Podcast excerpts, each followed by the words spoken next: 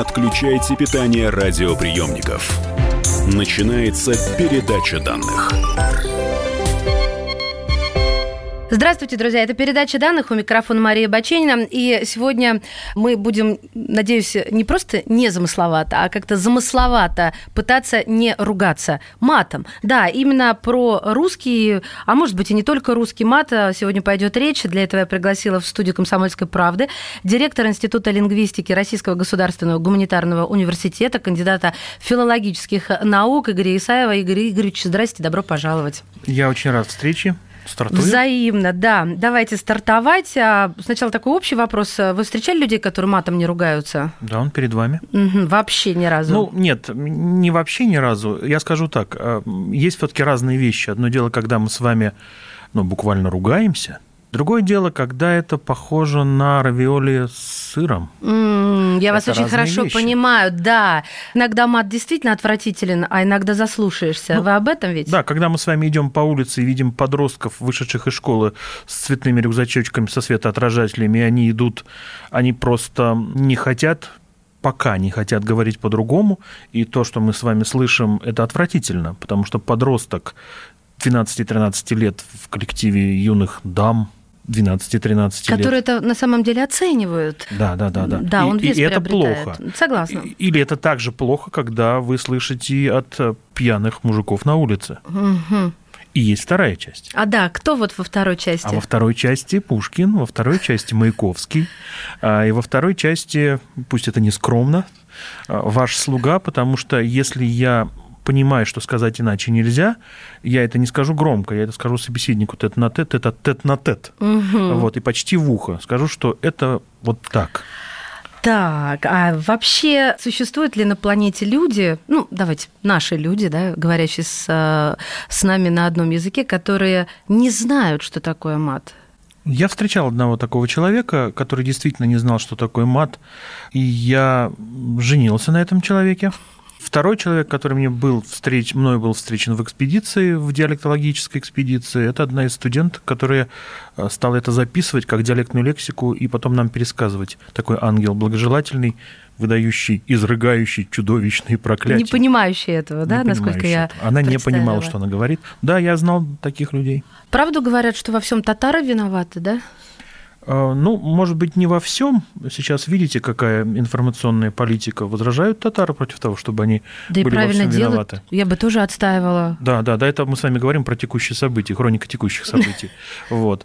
А вообще нет, конечно, это не имеет никакого отношения. Более того, даже не удается Эм, как-то найти параллели, откуда это взялась легенда. Это такая легенда в Кубе, что вот эти слова связаны как-то с татарами. Они все имеют исключительно славянское происхождение, все корни известны всем славянам, и они вообще индоевропейские, то есть глубже они известны и многим языком потенциально более дальним родственникам нашим. А татары, ну, разве что они могли использовать существовавший э, на Руси мат для того, чтобы усугубить что-то. Они могли использовать его просто особо. Вот у меня в связи с этим как раз следующий вопрос. Все эти бранные слова э, обозначали то, что обозначают сегодня с самого начала и считались бранами, потому что у меня как раз была однажды передача, передача данных про э, секс в Древней Руси. И, э, естественно, мы затрагивали с историком тему обрядов, плодородия земли. И вот как раз оттуда я узнала, тогда я узнала, что есть что как ваша-то студентка. А, но, получается, тогда слова эти не считались бранными? А, ну вот сказать, что они значили то же самое, с одной стороны, да, потому что они все связаны с репродуктивной сферой, ну, почти все, кроме там слов, а, обозначающих там неудачника, чудака на букву М, как говорят. А, да, даже такой, мой мозг старается сейчас в усиленном режиме тут да, же да, вспоминать. Да, я буду подсказывать. Подтягивать я буду подсказывать. эти да, вот. слова. Но это тоже связано с репродуктивной сферой. Вот. И все они значили только процесс генерации человека человеком, и э, изначально, конечно, они не были никакими бранными, они обозначали ну, ту часть жизни, которую они обозначают и сейчас, э, формально отсылая угу. нас к биологической сфере, но у них не было ореолом бранности, ну, потому что они не были запрещены. Почему они были запрещены, это предмет отдельного разговора. Ой, мы до него дойдем, я да, полагаю. Да, да. А тогда они не были запрещены. Я хочу как-то пофантазировать. Получается, это времена язычества, дохристианская Русь, да, обряды и так далее, и так далее. И вот эти слова, они использовались только во время обрядов или в повседневной жизни тоже? Или вам это ученым неизвестно? Нет, это известно. Как только появились памятники письменности, э, это стало понятно. Этими словами награждали, например, э, протопопа Вакум в житие своем на букву Б называет тех, кто его обижает. Так что нет. И мужчин, и женщин. Но обратите внимание, это уже христианская эпоха, все-таки он протопоп ага. Авакум. Вот. А он называет тех, кто его обижает. Да, то есть это просто ругательство. Это ругательство. Прежде они использовались для обозначения определенных процессов, но в, уже в эпоху письменности она, как вы понимаете, связана с христианством. То есть у нас письменности до принятия христианства необходимости такой не было. Угу. Поэтому вот все, что мы знаем, это появление. Есть относительные хронологии, когда мы отматываем назад, сравнивая близкородственные языки, понимаем, что это было до письменности. Понимаете, Игорь Григорьевич, я не могу никак представить себе, вот как я подхожу, ну вот я в дохристианской Руси живущая, подхожу к своему ребенку и этими словами обозначаю то, что ему нужно сделать. Как-то вот ну, а у вас, нет, нет, у вас нет вариантов. И вы не понимаете сейчас это потому, что на телесность наложен запрет. Вот да, табуированность мне мешает, да? Да, да, только это. Ничто не мешает сказать, почему мы заменяем все эти слова детскими пись-пись-пись, угу. а-а-а и прочее. Ровно потому, что нельзя называть прямым текстом. Мне вообще очень э, не хватает в русском языке обозначений этого рода, потому что и в сексуальном развитии наших детей, да и в сексуальной жизни взрослых это прям большая проблема. Но это не тема нашего сегодняшнего разговора, хотя хотелось бы. Давайте тогда перейдем к моменту, когда слова стали э, запретными и вот стали называться именно мат. Да, мат. Что это за слово мат? А, ну, это выражаться по матушке. А, вот. Так. И как только мы с вами вспоминаем мать в этих бранных, грязных ругательствах, которые говорят о том, что я старше тебя, и мать упоминается здесь как объект действия, конечно же, это оскорбление, дескать, я имел отношение с твоей матерью, поэтому я... Вот, Знаю больше и я, лучше. Да, я ведущий, я старший, я самец. Ой, Хорошо, в какой момент они стали запретными? Как только появляется идея табу на тело, как только появляется идея умерщвления плоти и выращивания духа, а это главнейшая идея христианства, а отсюда и наши плоскостные, бестелесые изображения в церквях, плоские иконы, а, минимальная телесность, а, византийская традиция таких симметричных лиц изначальная. Вот. Все это связано с запретом на телесность, с выращиванием силы духа.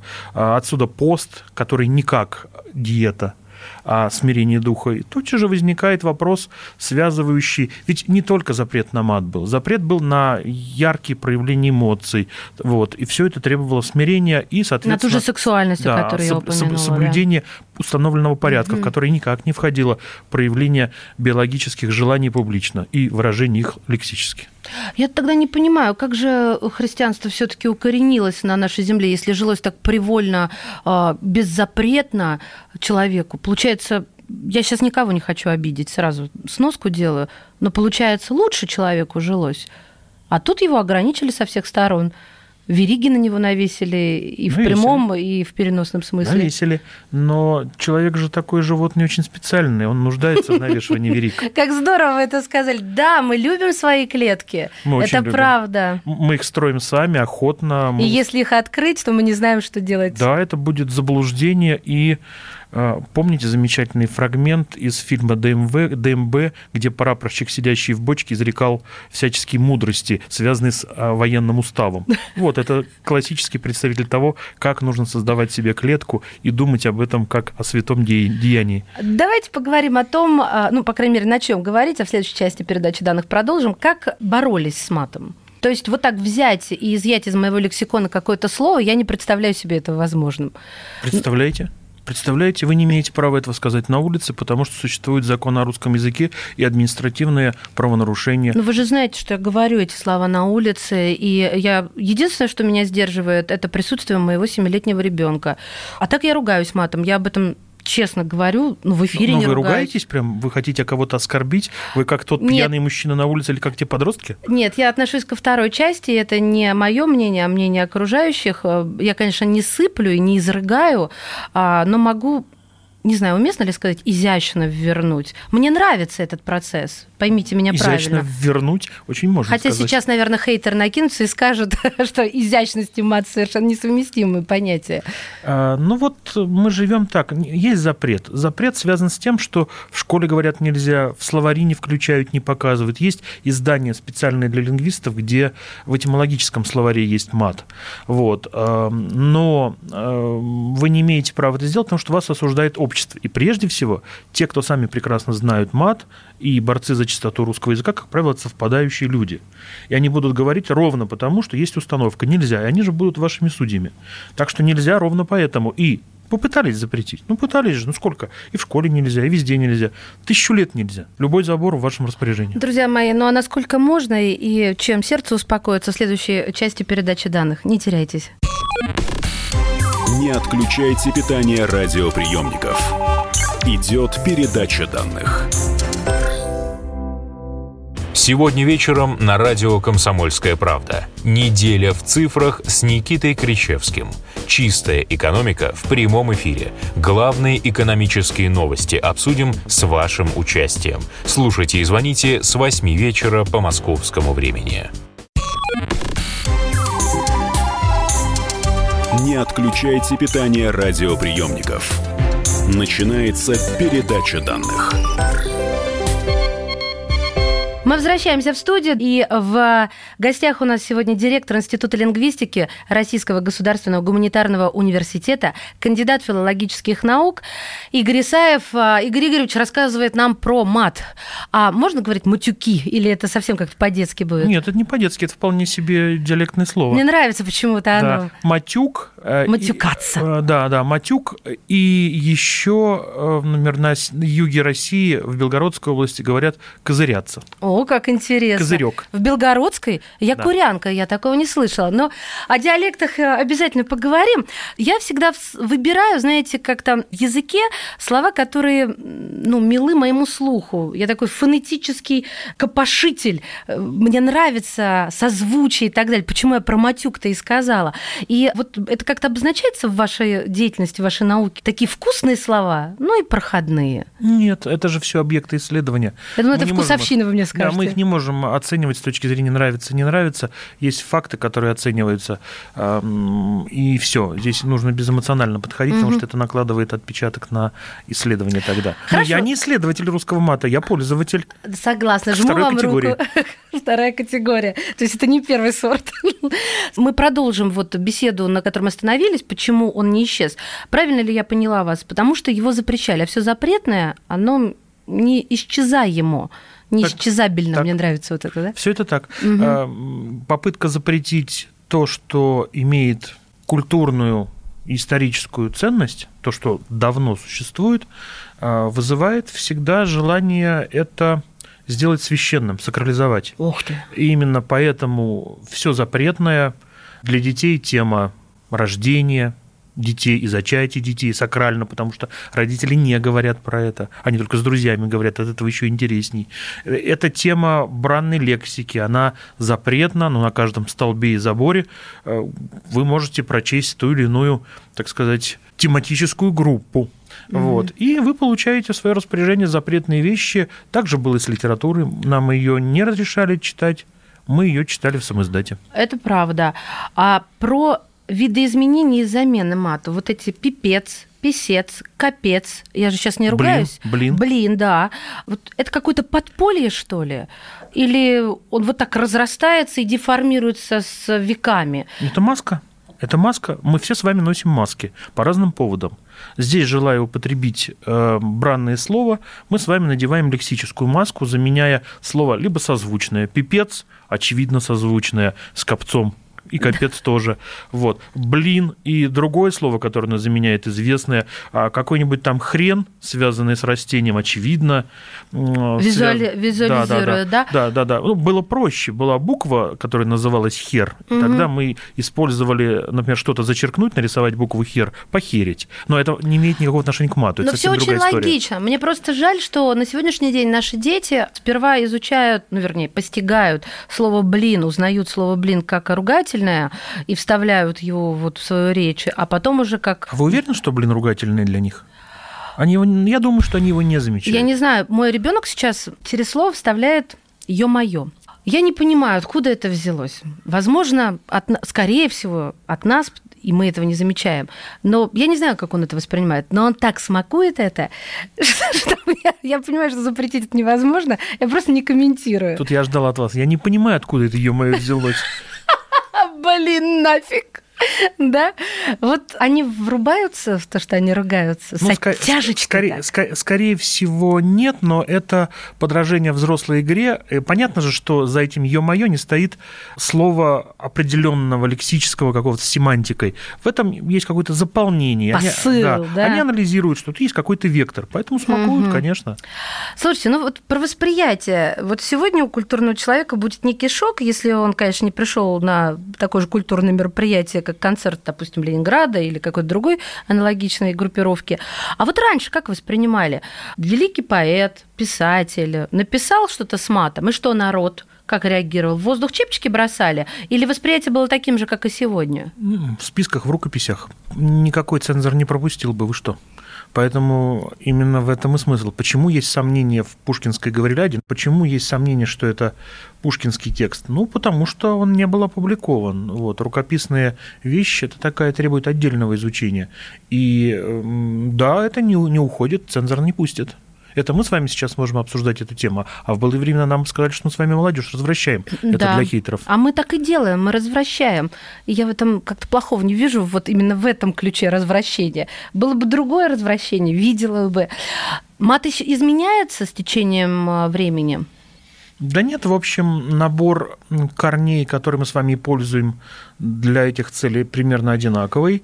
А словообразование русское в общем одинаково устроено, то есть там приставочно-суффиксальные какие-нибудь модели а, с каким-нибудь корнем. Вот, там есть, например, название грубой мужской части тела, а вот название восхитительного чего-нибудь оно вроде бы связано корнем с этим, но у него есть приставка «о» и постфикс «енно». Вот, то есть, ну, в общем, словообразовательная модель-то, она какая-то такая Кстати, очень, стройная. Очень любопытно, да, что одно и то же может обозначать и что-то... Оно уже не одно и то же. Нет, подождите. Вот э, мужской детородный орган, да, да? А, им мы можем называть и что-то хорошее, что-то плохое, и с восторгом. Говорить себе ничего себе. Да. И что-то я даже смущаюсь. Вот почему это, как говорит, о нашей убогости или наоборот, о нашем многообразии с точки зрения, не знаю, чувств, как-то восприятия, мироощущения? Полагаю, что это никакая не особость, это такая же игра. Это, это как классический случай игры. Вот есть у лингвистов игра, которая называется «Почему не говорят так?». Почему не говорят «лошадь тютчева?» Потому что говорят «конь фета». Конфета. Ну, вот старое московское произношение, да. Такая игра, не связанная с семантикой, со смыслом слова, а связана с условным таким его расчленением, смешным просто. Ага. Вот. Я думаю, что и здесь вот это словообразование такое вот очень коленные словообразования, которые говорят, слушайте, вот у меня есть знакомый, который так выворачивает, все это умеет.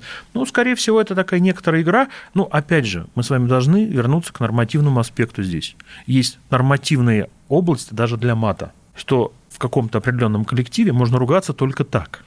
В армии. Я, Тому и веду. Я замужем за военным. И я все время удивлялась, почему он дома не ругается или в конце каждой фразы не, не, не делает такую добавочку на х. Да?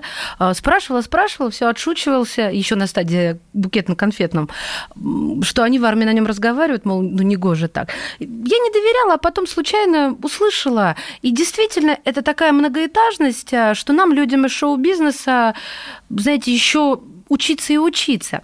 А потом тут же вспоминаю анекдот, что мат, он настолько емкий, а, что гораздо проще отдать вот эти приказы, да, и все все понимают. Тем более, что они нормативные известны, эти приказы. Не очень поняла сейчас, что вы имеете в виду. Ну, есть э, список приказов, которые отдаются в разных ситуациях. Да, на поле боя вот Да, эти анекдоты, да. что возьми вон ту Йовину, а, за его и воину, и вот так далее. И вот это анекдот, что немец никогда не понял бы то, что наш красный командир э, сейчас приказал. Но он- это возможно в ситуации, когда известно, что брать и куда совать. В противном случае не сработает. Это возможно только в ситуации, когда Когда люди она- очень она здорово прозрачна, понимают она друг друга, и все ситуация, свои. да. Тогда это выглядит как э, коммуникация. На самом деле нет. Это некоторая тоже подделка под коммуникацию.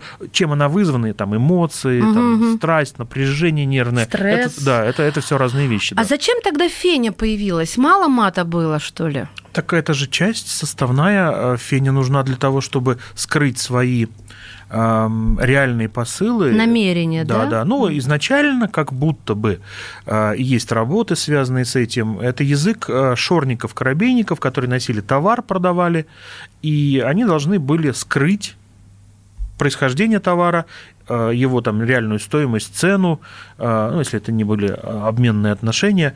И таким образом использовался специальный язык, который потом стал блатной феней и стал социально зам- замкнутый, обслуживать социально Мгм. замкнутую группу.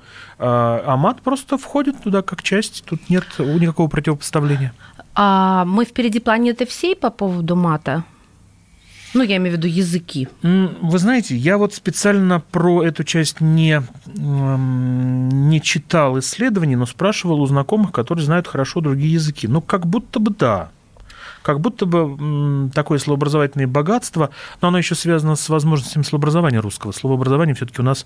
э, В английском победнее, например, вот, Ну будет? да, у нас есть приставочные разные самые возможности сочетания. У нас просто богатый аффиксальный, то есть приставочно-суффиксальный способ образования, или просто приставочный, или просто Мгм. аффиксальный, суффиксальный.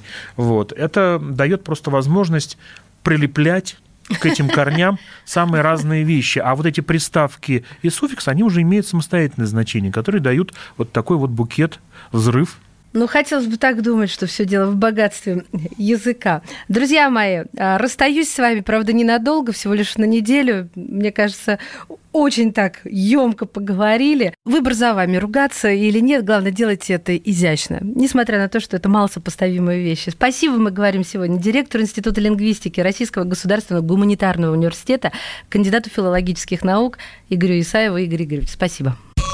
Передача данных успешно завершена. Не отключайте питание радиоприемника. Скоро начнется другая передача. Будьте всегда в курсе событий. Установите на свой смартфон приложение «Радио Комсомольская правда». Слушайте в любой точке мира. Актуальные новости, эксклюзивные интервью, профессиональные комментарии. Доступны версии для iOS и Android. «Радио Комсомольская правда». В вашем мобильном.